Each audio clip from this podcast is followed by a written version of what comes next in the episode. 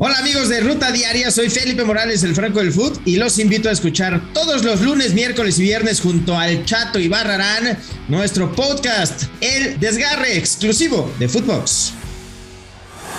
Esto es Footbox Today. ¿Qué tal, Footboxers? Hoy domingo 3 de julio te contamos las noticias que tienes que saber. La máquina pita en el volcán.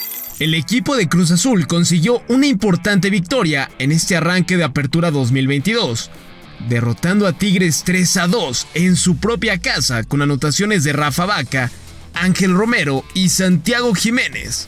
Por parte de Tigres marcaron Florian Tobán y Sebastián Córdoba. Estas son las palabras de El Piojo Herrera. Sí, la verdad que no pudimos haber solventado un, mejor juego y al final no, no pudimos sacar el resultado que buscábamos.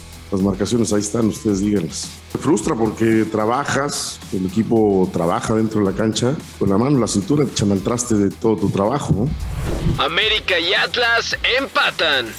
Las Águilas y los Zorros igualaron a cero goles en este duelo de la jornada 1 en el Estadio Azteca. Hay que destacar que América colocó a tres canteranos, Emiliano Lara, Román Martínez desde el once inicial e Iker Moreno tras la lesión de Roger Martínez. Escuchemos al Tan Ortiz.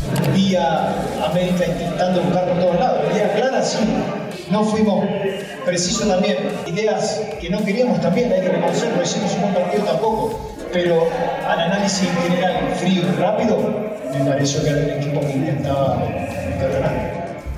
Decepcionante inicio de Chivas.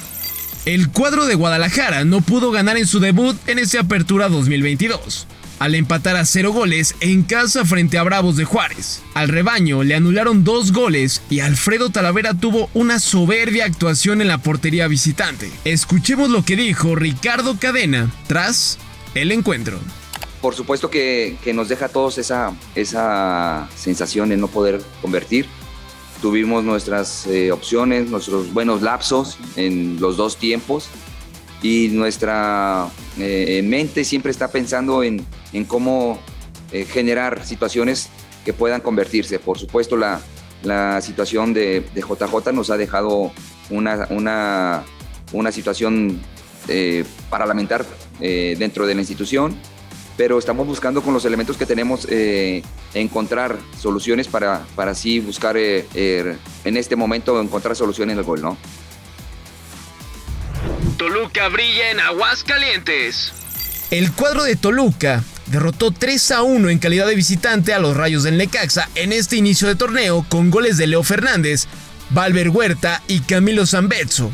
Por parte de los locales anotó Fabrizio Formiliano. Hay que recordar que Toluca fue el equipo protagonista en el mercado de fichajes y por ello la gente se va contenta ya que su equipo ganó desde la jornada 1. Escuchemos a Nacho Ambriz tras este importante arranque de torneo. El esfuerzo que hoy puso el equipo es lo que valoro. Normalmente el torneo anterior no, no estábamos tan bien como hubiéramos querido. Hoy juegan seis de la base que se quedó del torneo y cinco jugadores que conozco, que, que falta todavía acoplarse, falta mucho entendimiento en lo que es en lo que buscas para jugar mejor. Creo que hoy también no voy a quitarle méritos a Necaxa que hizo un buen partido, eh, que juega muy bien también. Eh, en esa propuesta ofensiva que tiene y creo que en los momentos del partido nosotros pudimos aprovechar para hacer los goles. Rafa Márquez confirmado.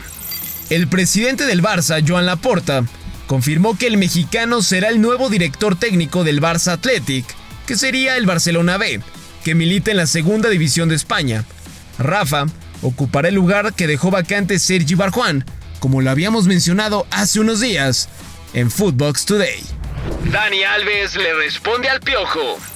Luego de que Miguel Herrera, técnico de Tigres, hablara sobre la posible llegada de Dani al equipo regio y mencionara que es un bombazo más de nombre que de colaboración, el brasileño respondió en sus redes y comentó, ¿el pinche güey que maneja el tiempo ahora?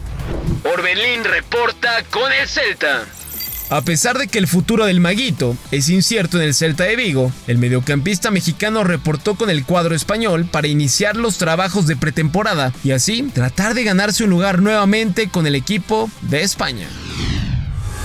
Esto fue Footbox Today.